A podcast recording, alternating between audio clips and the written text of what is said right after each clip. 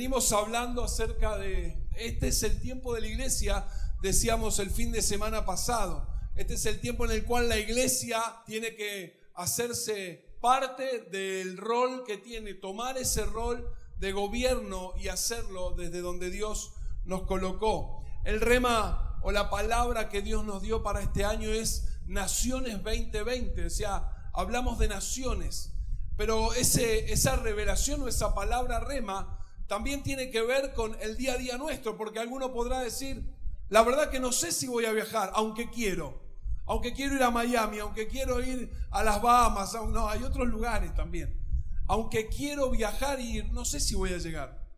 Pero entonces, ¿qué tiene que ver conmigo? En Hechos 1.8, cuando el Señor Jesús le dice, esperen, porque el poder del Espíritu va a venir y me serán testigos, habla de un tema de orden, no es Jerusalén primero, Judea, Samaria. En el original habla de que al mismo tiempo que somos testigos en Jerusalén, lo somos en Judea, lo somos en Samaria y hasta el fin del mundo. Entonces también esta palabra naciones, aunque no salgamos de Mendoza, y espero quedarme toda la vida acá, es también para nosotros naciones entender nuestra responsabilidad de los departamentos que tenemos que alcanzar, de las ciudades que tenemos que tocar, es hacer naciones también. Así que en eso estamos, en predicar la palabra de Dios a todo el que la necesita. Predicar la palabra de Dios para que todos se salven y nadie se pierda.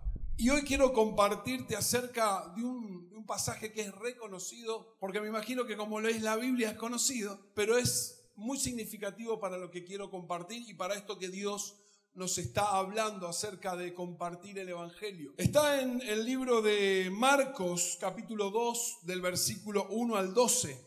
El Evangelio de Marcos empieza como rápido, ¿no? Llama a los discípulos Jesús y enseguida dice que empieza a recorrer las aldeas predicando y enseguida lo vemos sanando y enseguida lo vemos haciendo. Es más, sanó la suegra de Pedro. Y Pedro habrá dicho, pero habré metido bien, era acá, era por acá, no, mentira. Sanó la suegra de Pedro. Pedro estaba contento y feliz por esto. Y en ese contexto es este, este pasaje. Dice, unos días después de haber estado sanando, recorriendo, enseñando, cuando Jesús entró de nuevo en Capernaum, corrió la voz de que estaba en casa. Se aglomeraron tantos que ya no quedaba sitio ni siquiera frente a la puerta, mientras él les predicaba la palabra. Entonces llegaron cuatro hombres que le llevaban un paralítico. Como no podían acercarlo a Jesús por causa de la multitud, quitaron parte del techo encima de donde estaba Jesús y luego de hacer una abertura bajaron la camilla en la que estaba acostado el paralítico. Al ver Jesús la fe de ellos, le dijo al paralítico, Hijo, tus pecados quedan perdonados. Estaban sentados allí maestros de la ley que pensaban, está blasfemando. ¿Quién puede perdonar pecados si no solo Dios? En ese mismo instante supo Jesús en su espíritu que esto era lo que estaban pensando. ¿Por qué razonan así? les dijo. ¿Qué es más fácil decirle al paralítico, tus pecados te son perdonados o decirle, levanta, toma tu camilla y anda? Pues para que sepan que el Hijo del Hombre tiene autoridad en la tierra para perdonar pecados, se dirigió entonces al paralítico, a ti te digo, levántate, toma tu camilla y vete a tu casa. Él se levantó, tomó su camilla enseguida y salió caminando a la vista de todos. Ellos se quedaron asombrados y comenzaron a alabar a Dios. Jamás habíamos visto cosa igual, decían pasaje conocido de la palabra, de la experiencia de Jesús en medio de la predicación y del desarrollo de su ministerio. Jesús crecía su fama, era conocido. Llega a un lugar, a una aldea, va a una casa, qué particular, no solo en la iglesia, tenés que ir a la célula, tenés que hacerte parte de una célula. Va a una casa, está enseñando, está predicando, pero era tanta la gente que se agolpaba y quería estar con él y quería saber de Jesús, recibir la enseñanza, pero también tenía una necesidad y quería que él orase o que él le tocara o que él hiciera un milagro. La casa estaba aperchada, de aperchadum. Había mucha gente ahí. Entonces dice que vienen cuatro amigos con una camilla, con un paralítico. y dice que no encontraban lugar para meterlo, que la gente estaba tan, tan ensimismada que dijeron, bueno, esta época se podía hacer, así que subieron al techo, abrieron un boquete y pusieron al paralítico delante de Jesús. Dice que Jesús se maravilló por la fe de estos hombres. Interesante el diálogo que viene. En vez de decirle, queda sano, le dijo, tus pecados te son perdonados. Raro, ¿no? O por lo menos interesante para pensar, tus pecados te son perdonados. Ahí nomás los religiosos que siempre están esperando para cortarlo del espíritu, para matar lo que es de Dios, para abortar una idea divina, dijeron, ¿quién es este hombre que perdona pecados? Está blasfemando, está diciendo cosas fuera de lugar. Y Jesús que los conocía, le dijo, ¿por qué piensan así? Ustedes son cancheros, dale, decirle que se levante entonces. ¿Qué es más fácil? ¿Decirle tus pecados son perdonados o toma tu camilla y anda a tu casa? los acorraló. Entonces le dijo, para que vean que el Hijo del Hombre tiene esa autoridad, toma tu camilla, levántate y andate. Lo primero que quiero poner foco es sobre estos cuatro amigos que trajeron al paralítico delante de Jesús. Una persona que necesitaba un toque de parte de Jesús, una persona que necesitaba ser sanada. Así que estos amigos valientes tomaron a este hombre y lo llevaron delante de Jesús. Y le puse yo a este primer punto, que es creo lo que, a lo que Dios nos llama a este tiempo, a ser hacedores de camilla. ¿Qué es hacer hacedores de camilla? Es nada más y nada menos quienes facilitan el camino para los que no pueden llegar a Cristo. Vos y yo somos hacedores de camillas. Vos y yo somos personas que facilitamos para aquellos que o porque no conocen o porque nunca le hablaron de Dios, porque nunca le hablaron de Cristo, o porque no saben que Él es el camino, que la religión se los impidió o por lo que fuera, están paralizados para llegar a Jesús. Y vos y yo, a través de la oración, de la fe, del esfuerzo y como vamos a ver del ejemplo en estos hombres, somos los que debemos traer delante de Jesús a aquellos que necesitan. Cuatro hombres que tenían algunas características, tres voy a mencionar yo. Primero, eran hombres de fe, fueron hombres de fe, se movilizaron a favor de su amigo para que éste estuviera frente a Jesús. El hombre de la camilla estaba imposibilitado, pero ellos sí podían ponerlo frente a Jesús hombres que tuvieron la fe y el entendimiento para decir, cuando esté frente a Jesús, algo va a pasar. Cuando esté frente a Jesús, así como hizo con otros, lo va a hacer con él. Hombres de fe, hombres de fe. Y a veces no tiene que ver solamente con una dolencia física. Hay muchos que no pueden llegar a Jesús porque tienen un impedimento en su mente en su alma, en sus emociones, están paralizados, no pueden llegar. Vos y yo debemos ser hombres de fe, que creamos que lo que Dios hizo en nosotros, en nuestra vida, en nuestra familia, aunque Él no crea, lo puede hacer. Yo no sé si el, paralítico quería ir o no, habrá escuchado, la verdad que no sé si tenía en la voluntad, pero estos amigos, porque lo que dice el relato es que por la fe de estos amigos, Jesús operó el milagro. No sé cuál sea tu familiar, tu amigo, tu pariente, tu conocido que necesita estar delante de Jesús. Vos sos un hacedor de camilla. Por tus cualidades, como venimos hablando, tus capacidades y tus dones, tenés esa virtud de ponerlos delante de Jesús. Y Él va a hacer el resto. A nosotros nos toca llevarlos hasta ahí. Yo no sé pero había una convicción férrea en estos cuatro hombres de saber que ese iba a ser el momento para que este hombre recibiera el milagro de Dios. Hombres de fe, primera cosa. Segundo, pensaron una estrategia, maquinaron cómo lo iban a hacer. Dice que el boquete quedó justo donde estaba Jesús. Y para mí eso no es casualidad, porque Flor de Lío, uy, nos quedó lejos, hicimos el agujero acá y Jesús estaba acá. ¡Qué complicación! No sé, me imagino yo. Los cuatro lo subieron al techo, uno se quedó abajo y desde la ventana les hacía, dale bomba, y ahí rompieron. No sé, se me ocurre. Fueron inteligentes. Tuvieron una estrategia. No se agarraron a las piñas con los que estaban en la puerta y decir, che, yo traigo un paralítico, córranse. No era posible eso. Lo que sí hicieron, pensaron, porque así les daba para hacer en ese momento. Yo hoy creo que si empiezan a abrir el techo, nos pegamos flor de julepe. Pero en ese momento estaba esa posibilidad. Barro, paja, algunas maderas, pero supieron dónde romper y bajaron el hombre delante de Jesús. Estrategia. La visión que Dios nos dio también conlleva una estrategia. La visión que, Dios nos dio tiene que ver con cimientos. Esta iglesia está establecida sobre cinco cimientos. Familia, paternidad, adoración, liderazgo y excelencia. Sabemos cuál es la base sobre la cual construimos. Esta iglesia, el desarrollo se da a través de las células. La célula no es una actividad de semana, la célula es el lugar donde Dios habla con vos, donde tenés un pastor directo que te atiende a vos, que ora por vos, que sabe y te ministra de aquello que necesitas. Tenemos un encuentro que todo comienza con un encuentro. Todo ese vínculo y esa sanidad y esa relación con Dios comienza en un encuentro. Tu vida va a ser tocada por Dios en ese encuentro tu vida va a ser transformada. Y ahí empieza el proceso. No es solo el evento ese, porque no es solo la experiencia. Después de haber recibido en ese encuentro la sanidad, el perdón y todo lo que Dios tiene para vos, viene un tiempo de discipulado y de crecimiento. Escuelas, eso es parte de la visión, estrategia. Vos sos parte de una iglesia que tiene una estrategia.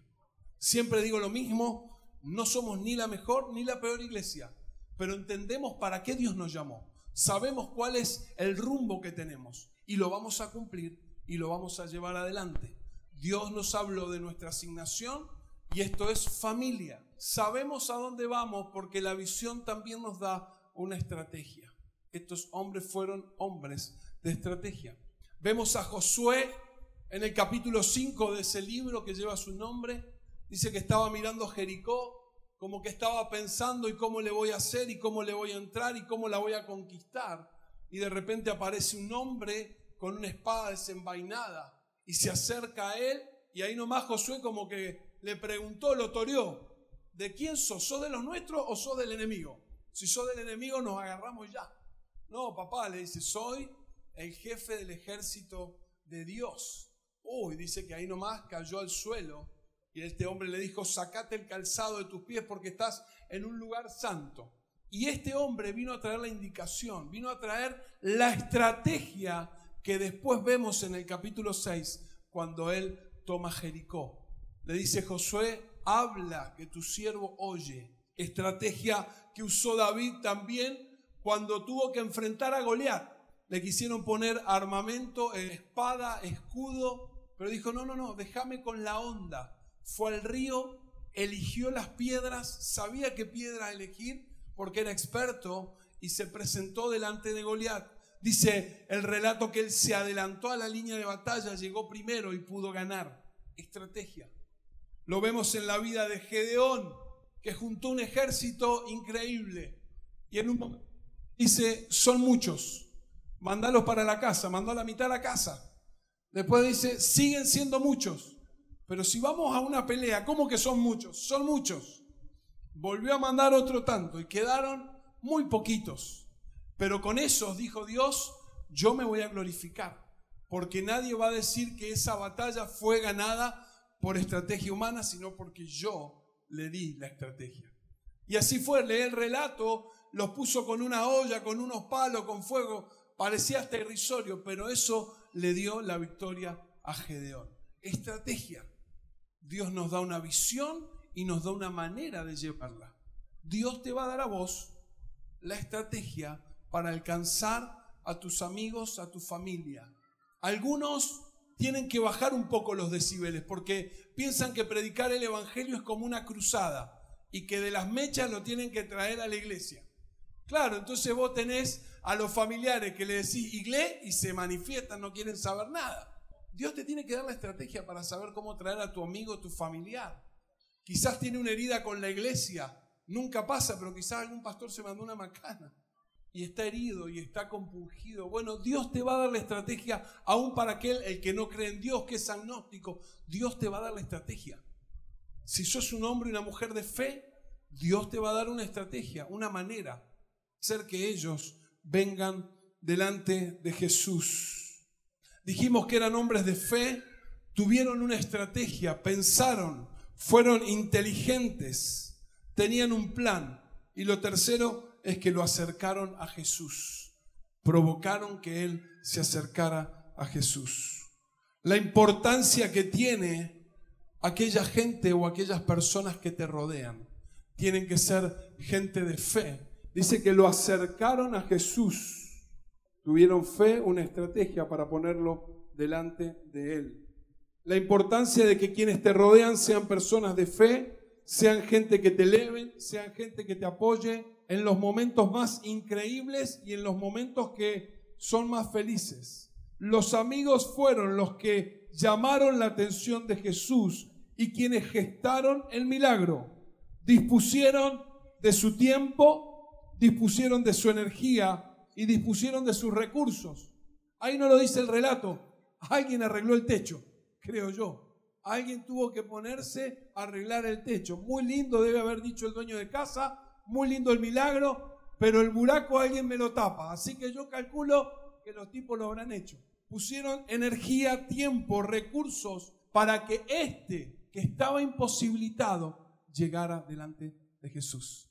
Un café, una llamada, una visita, extender la mano, un regalo, algo que va a provocar que esta persona venga a decir, wow, le intereso, me está dedicando tiempo, me está dedicando amor, me está dedicando cariño, se interesa por mí sin esperar nada a cambio. Eso hace que vos acerques a las personas a Jesús. Mostrar un evangelio y una vida eh, desestructurada, siendo felices como somos, disfrutando la vida, con las idas y vueltas que tenemos, pero entendiendo que también Dios nos hizo para disfrutar. Cuando nos ponemos acartonados, cuando nos ponemos religiosos, no estamos demostrando la libertad y lo que realmente Dios ha hecho en nosotros.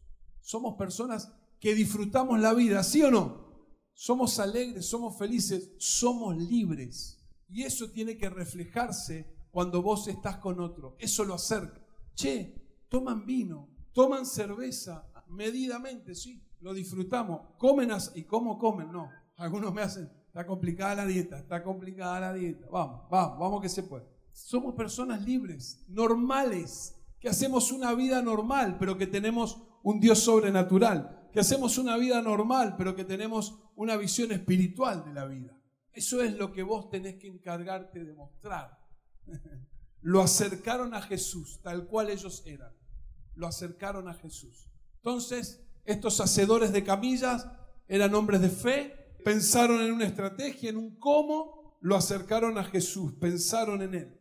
Este es el tiempo de que seamos hacedores de camillas. Dios va a procurar que nosotros llevemos a muchos delante de Dios. Después la decisión va a ser sin duda de la persona. Lo otro interesante para seguir profundizando en este pasaje es, lo bajan, lo ponen delante de Jesús y lo que te decía recién, no le dijo, ah, lo tocó, oró por él y lo sanó. Le dijo, tus pecados te son perdonados. Habrá pensado el paralítico, ¿para qué me trajeron? ¿Para qué me trajeron? Para decirme que mis pecados son perdonados. Quiero salir caminando. Tus pecados te son perdonados. ¿Por qué Jesús le dijo eso? Si lo que el hombre estaba buscando y era manifiesto, era visible, necesitaba una sanidad física, necesitaba un toque de él para restablecer su condición física. Jesús sabía que este hombre tenía un problema mayor y más profundo que simplemente lo que se veía que era lo físico. Entiendo tus problemas, he visto tu sufrimiento y ahora me voy a encargar de eso. Le dijo Jesús, tus pecados te son perdonados. Pero Jesús le estaba queriendo indicar, por favor, date cuenta que el problema principal, más importante y profundo que vos tenés, no es que seas paralítico.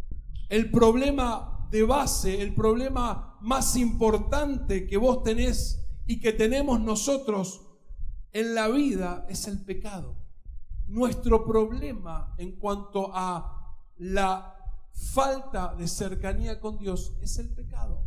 Nuestro problema profundo no tiene que ver ni con la economía, ni con la familia, ni con el quebranto, ni con lo que fuera.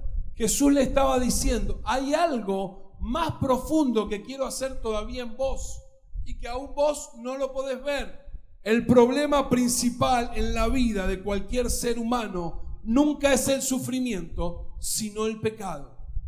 El problema principal en tu vida y en la vida no es los hechos que nos ocurrieron, no es las circunstancias del pasado solamente, no lo que te pasa ahora, no es lo que te hicieron o te dejaron de hacer, no es lo que te dañaron o dejaron de dañar, no es la marca que tenés por la vida, por las circunstancias, no es eso, eso es parte.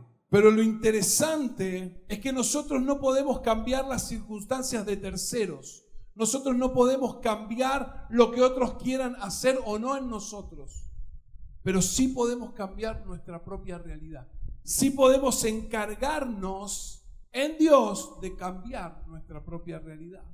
No tenemos autoridad sobre el resto o, no podemos manipular lo que la gente va a hacer en nosotros, pero sí podemos cambiar nuestra realidad. La Biblia habla del pecado, pero ¿sabes qué? El pecado no es solamente mentir, decir malas palabras, robar, eso es pecado las relaciones sexuales fuera de tiempo, todo lo que sea que te aleja de Dios y que la Biblia menciona con nombre y apellido es pecado. Pero hay algo aún más profundo que origina eso. El pecado, y esto es lo que debemos comprender, el pecado es ignorar a Dios. El pecado es vivir en este mundo que Él ha creado sin tenerlo en cuenta. El pecado más importante o más profundo o aquello que tenemos que resolver tiene que ver con cuánto o cómo nos rebelamos en contra de Dios y vivir sin tenerlo en cuenta. Eso es lo que le dijo Jesús al paralítico. Tus pecados te son perdonados porque vos no podés vivir sin Dios, porque vos y yo no podemos vivir sin Dios. El pecado y el origen del pecado es decidir prescindir de la persona de Dios en nuestra vida. Y eso es al punto cual quería llegar Jesús. Yo le dijo Jesús, quiero arreglar eso. Te puedo sanar, te quiero sanar, pero quiero ir profundo. Romanos 1, Romanos 1, 20 y 23. Pues desde la creación del mundo todos han visto los cielos y la tierra. Por medio de todo lo que Dios hizo, ellos pueden ver a simple vista las cualidades invisibles de Dios, su poder eterno y su naturaleza divina. Así que no tienen ninguna excusa para no conocer a Dios. Es cierto, ellos conocieron a Dios, pero no quisieron adorarlo como Dios ni darle gracias. En cambio, comenzaron a inventar ideas necias sobre Dios. Como resultado, la mente les quedó en oscuridad y confusión afirmaban ser sabios, pero se convirtieron en completos necios. Y en lugar de adorar a Dios inmortal y glorioso, rindieron culto a ídolos que ellos mismos hicieron con forma de simples mortales, de aves, de animales de cuatro patas y de reptiles. Dice Pablo acá, lo que vemos, la creación misma, habla de lo invisible de Dios, habla del poder inimaginable que Dios es a través de la creación Dios se mostró. Salimos todas las mañanas con el Tiago para el jardín y me dice, papá, la montaña. Un simple niño de tres años puede reconocer la montaña como algo que está fuera de alcance, como algo que lo supera. El color del mar, la galaxia, el universo, todo lo que hay allá arriba que se conoce ni el 10%. Hace poco veía un video en Cabo de Hornos donde se junta el Pacífico y el Atlántico, pero no se mezclan. Es increíble. ¿Ves el azul del Pacífico? Un poquito más marroncito el Atlántico nuestro. Y vos decís, parece que hay algo que está ahí que impide que se mezclen las aguas. Esto es increíble y es parte y es una pincelada y es un detalle de lo que Dios es y hace. Pero dice, no lo quisieron reconocer como Dios. Pablo hace dos mil años hablando de. Se metieron en pensamientos y en argumentos propios que en realidad los alejaron de Dios en vez de acercarlo. El hombre tiene un problema y es la falta de Dios en su vida. Ahí parte todo, ahí comienza todo. Si Dios no está, se desencadena la mentira, el engaño, el robo. Lo que necesitamos es tener a Dios en nuestra vida. Y ese es el mensaje sencillo, claro, pero profundo que vos y yo tenemos para dar. Que cambió nuestra vida, que transformó todo nuestro ser y que tiene que hacer lo mismo con aquellos que buscan de Dios. Jesús procuraba ir profundo en la vida de este hombre. Esta es la realidad del hombre. No quiere reconocer ni acercarse a Dios. Prefiere estar inmiscuidos en sus propias ideas y argumentos. No desea reconocer a Dios como el creador de todo. Está revelado y desea caminar lejos de Él. Este es el verdadero problema que el hombre tiene. Entonces, ¿cómo enfrenta Jesús este problema? ¿Qué es lo que vemos que desarrolló en esta charla o en este momento que estuvo con este hombre paralítico? Jesús lo lleva más profundo, porque le dice, te puedo sanar, pero yo te sano lo que exterioriza tu interior, yo puedo sanar tu enfermedad, yo puedo sanar tu familia, yo puedo hacer esos milagros, de hecho Él quiere hacerlo. Pero ¿qué pasa si Él no va profundo en nuestro corazón y en nuestro ser? Van a pasar dos meses, tres meses, un año, y vos con tu milagro, quizás, o yo con mi milagro, nos olvidemos de Dios. Lo que Dios quiere hacer es establecerse Él, Él mismo, su persona, su presencia dentro nuestro, porque es ahí donde va a poder satisfacer profundamente las necesidades. Pensando en este hombre, me lo imagino él diciendo, si pudiera caminar de nuevo, entonces tendría la vida resuelta, nunca estaría triste, nunca me quejaría, si pudiera caminar entonces todo iría bien. Pero Jesús le dice, la insatisfacción del corazón humano es mucho más profundo que lo que se ve. Lo exteriorizás tiene que ver con heridas del corazón, con heridas del alma, con situaciones que por haber vivido lejos de Dios le dimos lugar al diablo y ahí están. Jesús quiere enfrentar el problema y la solución para ir a la raíz se llama perdón. Vos y yo necesitamos el perdón que viene del cielo, que solo lo da la persona de Cristo, que solo lo da el reconocer la cruz en tu vida. Ese perdón es el único que puede sanarnos. El paralítico necesitaba recibir perdón y que éste le trajera sanidad al alma y a su corazón. El perdón que solo puede venir de la persona de Jesús. Necesitamos el perdón que nos acerque a Dios y que nos abra las puertas del cielo, que nos lleve a vivir una vida plena.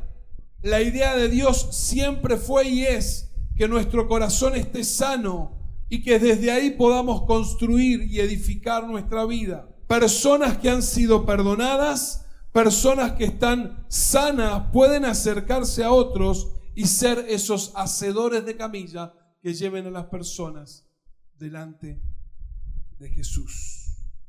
La cruz de Cristo es el lugar donde vos y yo encontramos el perdón que necesitamos. La falta de perdón provoca, dice la Biblia, una raíz de amargura profunda que hace amargar nuestra vida y de aquellos que están cerca nuestro, que provocan que no podamos desarrollar nuestra vida con libertad. ¿Sabes qué trae el perdón? Nos trae libertad. La falta de perdón es justamente un ancla que en momentos de la vida nos impide seguir creciendo, nos impide seguir construyendo familia. Porque viene esa herida, porque viene ese recuerdo, porque hay situaciones que no hemos podido solucionar, aunque ahí voluntariosamente hemos querido salir adelante, pero no encontramos el cómo, porque necesitamos el perdón de Dios. Necesitamos el perdón de Dios que venga a traer sanidad, que nos perdone a nosotros, pero también que nos permita a nosotros desde ahí perdonar a aquellos que hicieron mal. Dice Proverbios 28:13, quien encubre su pecado jamás prospera, quien lo confiesa y lo deja haya perdón. Primera de Juan 1:9, si confesamos nuestros pecados, Dios es fiel y es justo, nos los perdonará y nos limpiará de toda maldad. La confesión aparece acá como esta herramienta, como esta llave que nos permite llegar al perdón, reconocernos necesitados de Dios, reconocernos que así como le pasó al paralítico, esa parálisis era solamente la manifestación de algo más profundo que había en él. Vos y yo necesitamos experimentar el perdón de Dios como una realidad, como una sanidad que nos permita crecer y desarrollar nuestra vida. Por eso te pregunto, ¿cuál es tu problema de fondo? ¿Es el quebranto familiar? ¿Es el quebranto económico? ¿Es la tristeza? ¿Es la angustia? ¿Es la soledad? ¿Es la rebeldía contra el sistema, contra la autoridad? ¿Es la falta de identidad? ¿Es la enfermedad? ¿Ese es tu verdadero problema? ¿Eso es lo que nos aqueja? No tengo duda que todo esto es consecuencia de falta de perdón. No tengo duda que muchas de estas cosas que nos pasan tienen que ver con no haber desarrollado una vida de libertad con Dios y la falta de perdón hacia las personas, la falta de perdón hacia nuestra propia persona nos ha impedido crecer y desarrollar. Y sin duda ha traído como consecuencia un montón de cosas que hoy nos aquejan y que hoy las tenemos como una carga que solo Dios puede sacar.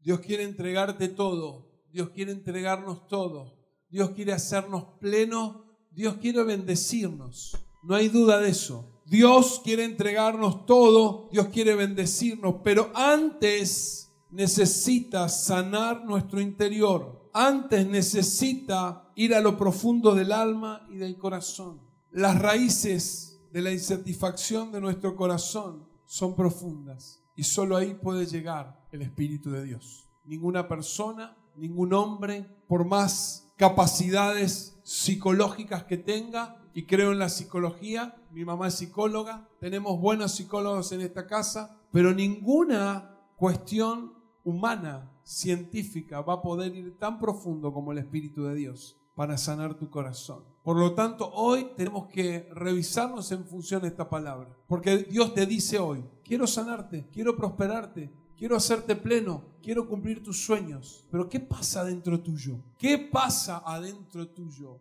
¿Qué pasa en tu corazón? ¿Qué pasa con esas heridas? ¿Qué pasa con esas situaciones traumáticas? ¿Qué pasa con aquello que has querido y no has podido solucionar? Jesús le dijo, tus pecados te son perdonados. El haber vivido lejos de Dios te es perdonado. El haber dejado a Dios de lado en tus decisiones e incluirlo en tu vida te es perdonado. Hoy está para nosotros abierta esta instancia, la del perdón profundo, la de que podamos ser libres, la que podamos permitir que Dios nos sane. Porque yo sé que esta palabra tiene que traer un correlato. Algunos hoy están enojados con Dios, lo manifiestan a través de enojarse con su líder, la iglesia, el mundo, el trabajo, lo que fuera, despotrican contra todo por algo que entienden que Dios les había dado o les tenía que dar, mejor dicho. Y como no aparece, como no resuelve, pero no pensaste que Dios está queriendo ir más profundo en esa necesidad que vos tenés. ¿No pensaste que antes de darte lo que estás esperando, Dios quiere sanar tu corazón? Quiero que pensemos juntos en esto. ¿Qué cosas que hoy estamos manifestando como dolencias, como carencias, en realidad vienen de una falta profunda de perdón de parte de Dios, de una sanidad profunda que necesitamos.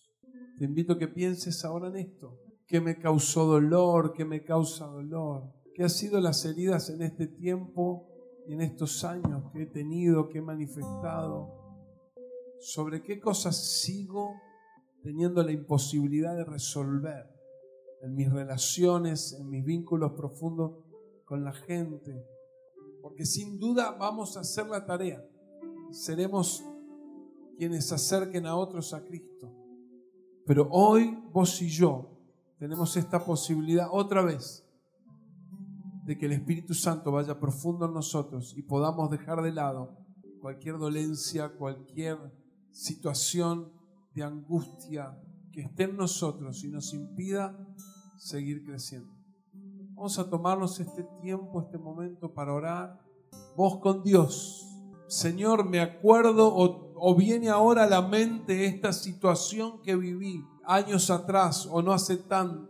Situación familiar, laboral, que hoy ha quedado marcada en mi corazón y cuando la recuerdo viene un sentimiento de angustia profundo, confianza que puse en otros y fui defraudado, defraudada. No sé cuál puede ser aquello que trajo una marca en vos. Pero hoy, si vos querés, el Espíritu de Dios puede poner su mano y sanar. Leímos recién que si confesamos, si ponemos en palabras, no a un hombre, sino a Dios, aquella dolencia que tenemos, Él nos va a perdonar y Él va a traer libertad. Va a perdonar nuestro pecado y se va a olvidar, va a traer sanidad sobre eso. Señor, esta es mi angustia. Señor, este es mi problema. Señor, esto es lo que me aqueja. Este es mi dolor. Porque me defraudaron, porque estoy frustrado, porque después de tantos años no puedo lograr aquello que quería. Vas a tener que soltar perdón vos sobre personas, sobre situaciones. Es verdad, te hicieron mal, te complicaron la vida y tenés razón. Pero hoy al igual que hizo Jesús en la cruz, el Señor te dice, soltá perdón, perdona vos. No es un acto de la emoción, es un acto voluntario. No tiene que ver con si querés o no. Voluntariamente soltá perdón sobre aquel que te dañó, te hizo mal, sobre las circunstancias sobre cosas que pasaron y no tenías pensado, porque esa es la puerta para que Dios y el Espíritu Santo sanen, vayan profundo. Vamos a decirle nosotros, Señor, te pedimos perdón, porque en muchas cosas hemos caminado lejos de vos, porque en muchas cosas hemos hecho como nos parecía Muchas áreas de nuestra vida, nuestra propia vida, la manejamos como a nosotros nos parecía. Caminamos lejos de vos. Por eso te pido que me perdones. Eso es lo primero que tenemos que hacer. Pedir que el perdón de Dios nos alcance por nuestras propias faltas. Leímos recién, si confesamos, Él es fiel, Él es justo, nos perdona y nos limpia Así que ahí donde estás, decile, papá, sé que te tengo que pedir perdón por haber caminado lejos tuyo, por haber hecho de mi vida como quise, por haber tomado las decisiones que quise. Perdóname, por favor. Decile, perdóname, necesito recibir tu perdón.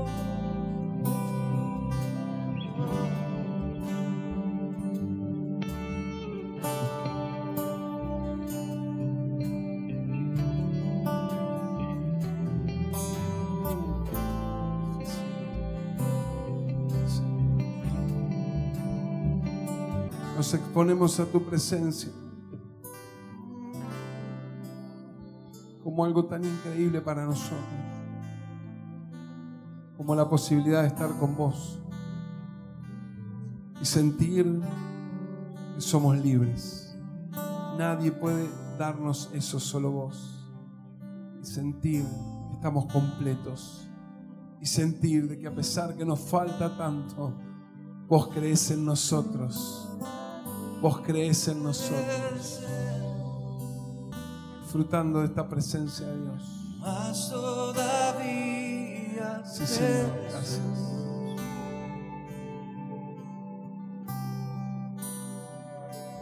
Te deseo más que a la vida, te deseo más cada